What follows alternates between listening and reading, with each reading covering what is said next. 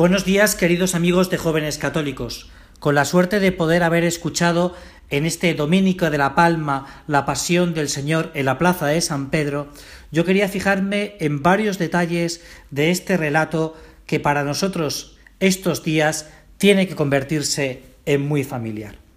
El primero, que ya lo habíamos dicho con antelación la semana pasada, es que la narración de los hechos de la pasión no son para recrearnos, sino para conmovernos. Ese mirar a la cruz como tú y yo tenemos que mirar este Viernes Santo nos tiene que llevar a propósitos de mejora, a propósitos de cambio, a propósitos de conversión. Y para eso quería que nos fijáramos en un detalle puntual que no es muy importante de la pasión del Señor, pero que nos puede ayudar a ver cómo podemos enfocar este misterio de la cruz al que tú y yo nos enfrentamos. Y es en el comportamiento de los fariseos el martes santo.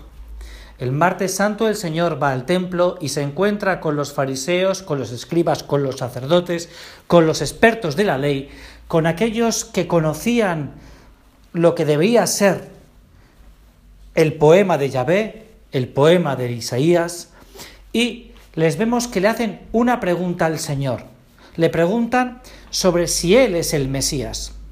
Y es una vez más, una vez más. Y aquí hay un punto muy importante. Y es que cuando nos encontramos con Jesús, los hombres, muchos de los hombres y mujeres de hoy, nos pasa como estos hombres, que deliberamos, deliberamos sobre la divinidad del Maestro.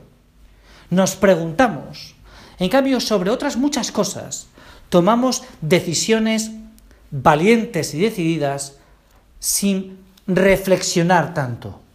¿Será esto de Dios o no será? Nos preguntamos tantas veces, cuando en el fondo de nuestra conciencia sabemos perfectamente lo que es de Dios y lo que no es de Dios. Y en cambio lo ponemos en entredicho como hacen estos hombres. ¿Serás tú el Mesías? Después de lo que han contemplado días antes, meses antes, con la resurrección del propio Lázaro. Y se cuestionan sobre la divinidad. Tantas veces nos pasa a nosotros lo mismo. Vemos la grandeza del Señor, los milagros que ha hecho en nuestras vidas, en los cristianos, en cada uno de nosotros, ese gran milagro del perdón como lo vemos ahora, y nos cuestionamos la propia divinidad del Señor. Vamos a no deliberar tanto y a sacar propósitos decididos de conversión y mejora cada uno de nosotros. No nos vamos a cuestionar, como yo me he encontrado muchas veces en mi vida con gente joven, es que esto no lo veo. No veo las cosas de Dios y en cambio veo otras cosas que sin ser tan llamativas, tan aparentes, nos decidimos a hacerlas, ¿no?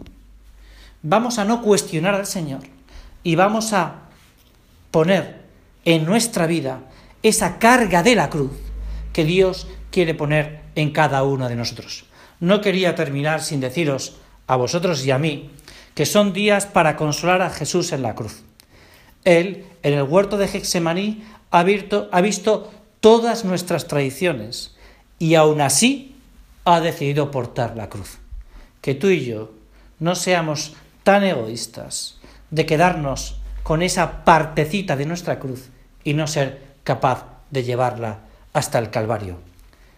Feliz Semana Santa, que sea una Semana Santa, santa de verdad.